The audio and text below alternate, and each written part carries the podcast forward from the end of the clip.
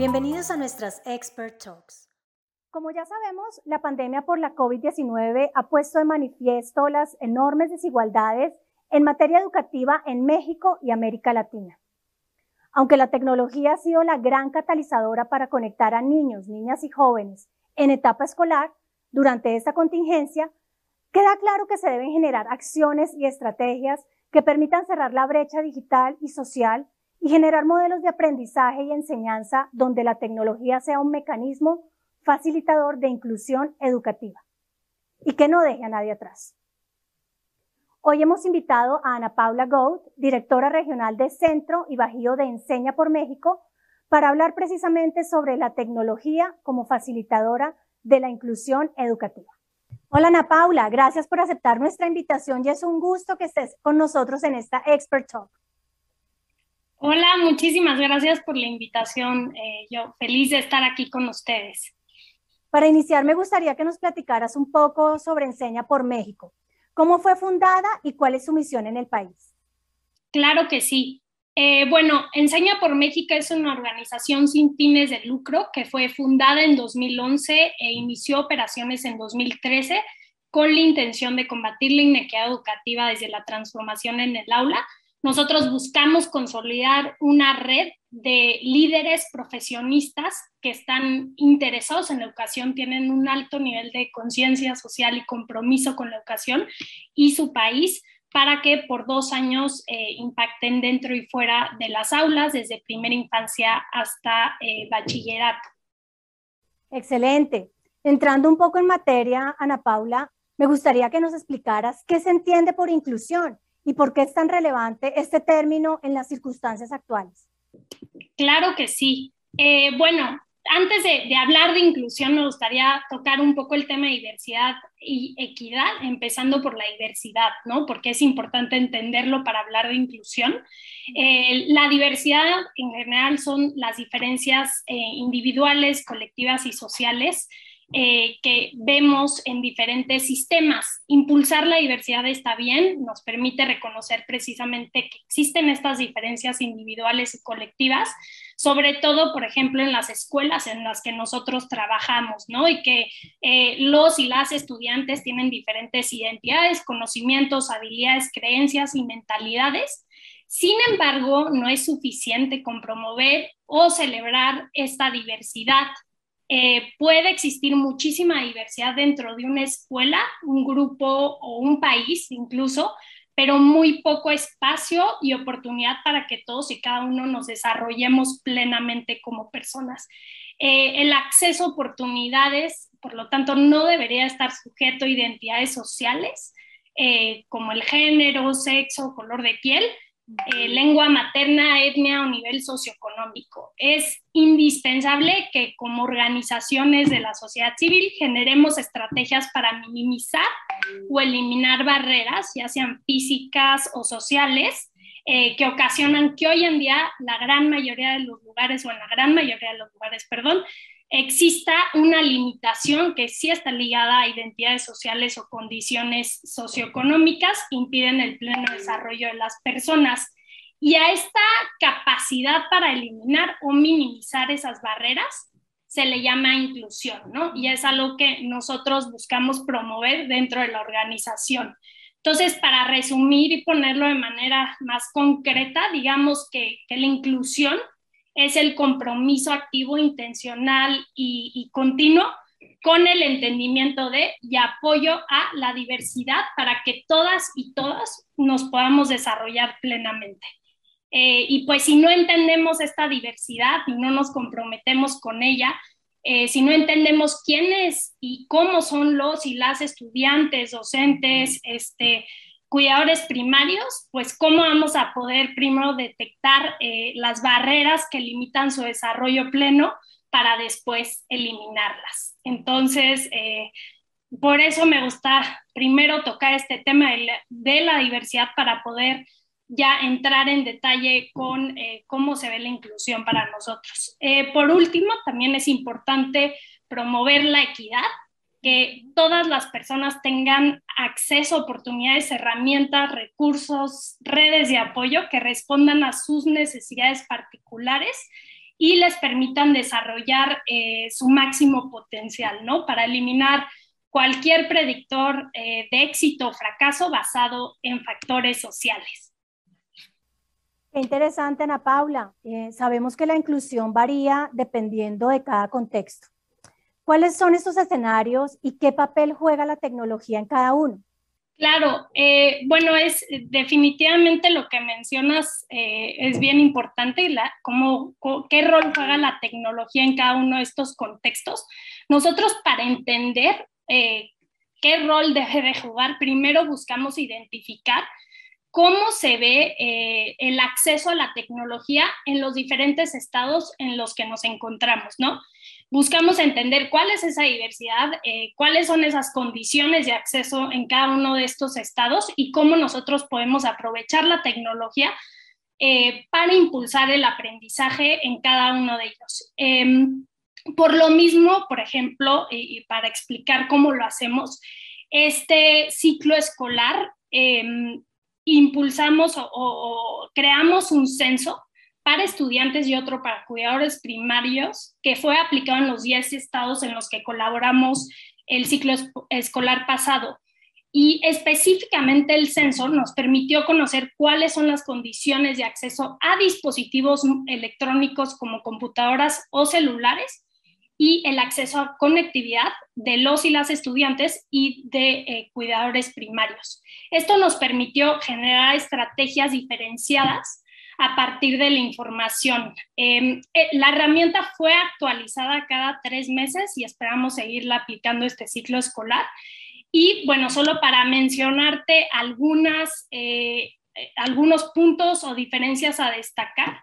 En la región centro, que está conformada por el Estado de México, Ciudad de México, y Puebla, de los estudiantes con los que trabajamos, 74% no tiene acceso a una computadora mientras que en la región eh, noreste, eh, que estamos en Coahuila, estamos en Nuevo León y Tamaulipas, es solo el 44%, ¿no? Baja esta cifra.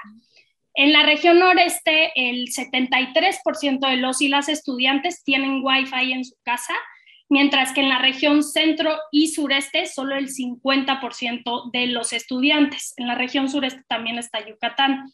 Y a nivel nacional, el 31% de los estudiantes tiene acceso a un celular compartido.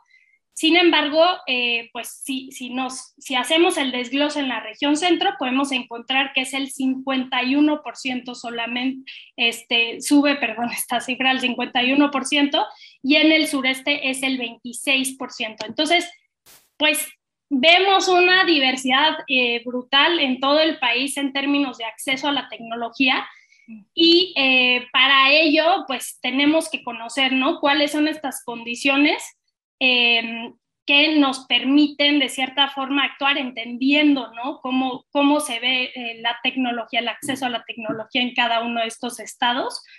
Y pues bueno, hemos trabajado para ello y ahorita más adelante les puedo platicar a detalle de las estrategias que hemos implementado. Muy bien, Ana Paula, definitivamente son cifras alarmantes en las que se deben tomar acciones y estrategias para que más niños, niñas y jóvenes puedan tener acceso a la tecnología. Eh, ya que hablabas de diversidad, que es también un tema muy importante dentro de la inclusión, ¿cómo abraza Enseña por México eh, esta diversidad de estudiantes y familias?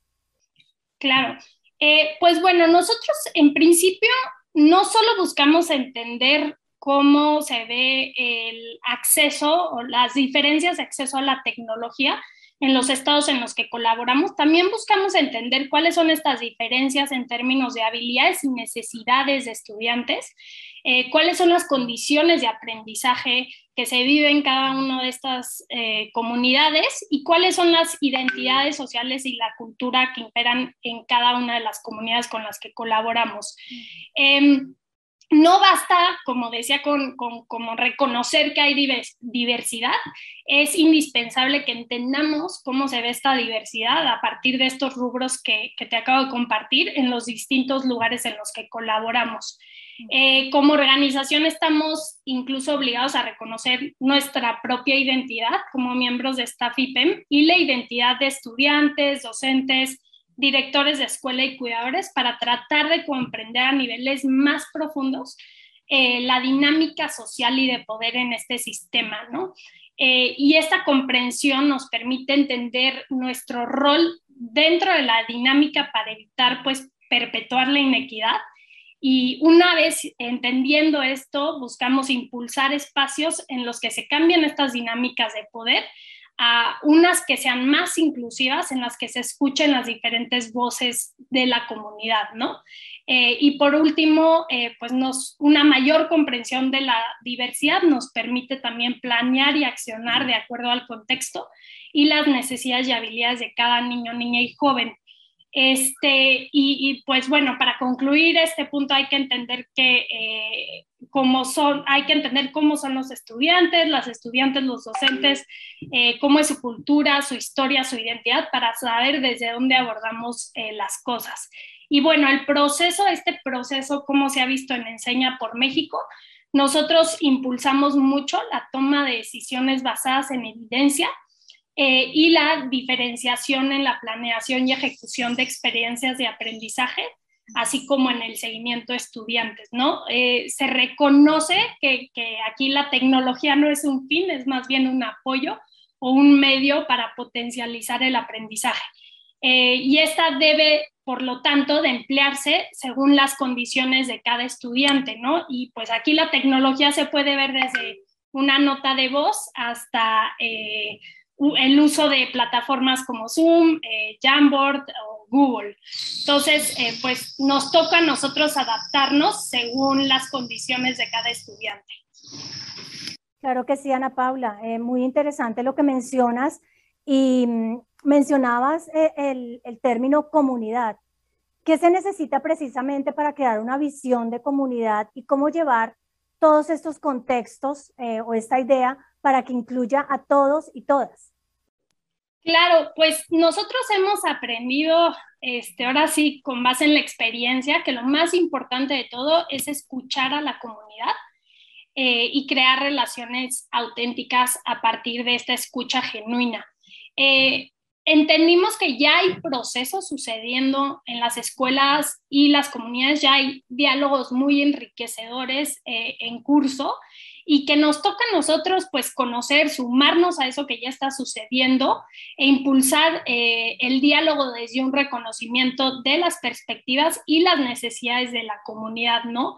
Em, nosotros hemos tenido esta experiencia en la que eh, creamos una visión regional, por ejemplo, en la región en donde yo colaboro, que es Centro y Bajío, eh, pues creyendo que, la comunidad quiere esto o que la en la comunidad debe suceder esto, sin embargo, eh, pues así no se hace, ¿no? Es escuchando a la comunidad, haciéndolos partícipes de este proceso y sobre todo sumándonos a aquello que ya hay, ¿no? Que ya existe, que ya está sucediendo y pues también tratar de entender si, si ya hay una visión, cómo se creó esa visión, quién participó en ella, quién no participó, este, también entender cómo se llevaron a cabo estos procesos y quiénes formaron parte de los mismos. Y pues a partir de esta escucha, eh, poder ya movilizar en colectivo, siempre poniendo a niños, niñas y jóvenes al centro y buscando que, que las dinámicas y los diálogos sean inclusivos.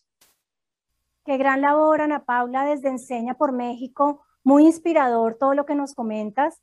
Finalmente, me gustaría que nos transmitieras dos o tres mensajes clave a toda nuestra audiencia y los invites a participar en eTech Evolving Education, que les recuerdo se realizará del 7 al 9 de septiembre de este año en el World Trade Center de la Ciudad de México.